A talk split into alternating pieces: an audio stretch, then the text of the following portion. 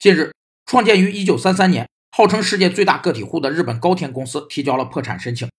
高田公司由高田家族绝对掌控，一切以总裁的个人意志去做判断。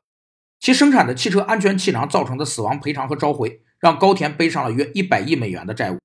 这也创造了日本制造企业破产时的最高纪录。组织的主要领导者按照个人的判断力、知识、经验和意志所做出的决策，被称为个人决策。个人决策具有简便、迅速、责任明确的特点。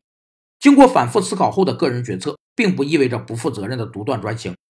但个人决策也有局限性：一是很难找到杰出的个人决策者，而那些具备条件的个人又不一定能成为掌握权力的决策者；二是决策者容易受到个人经验、知识和能力的限制，对技术的绝对自信，经营上的个体户方式，导致了高田上万亿日元的亏损，这也让日本企业形象受到很大损害。成为历史上极为惨痛的一笔。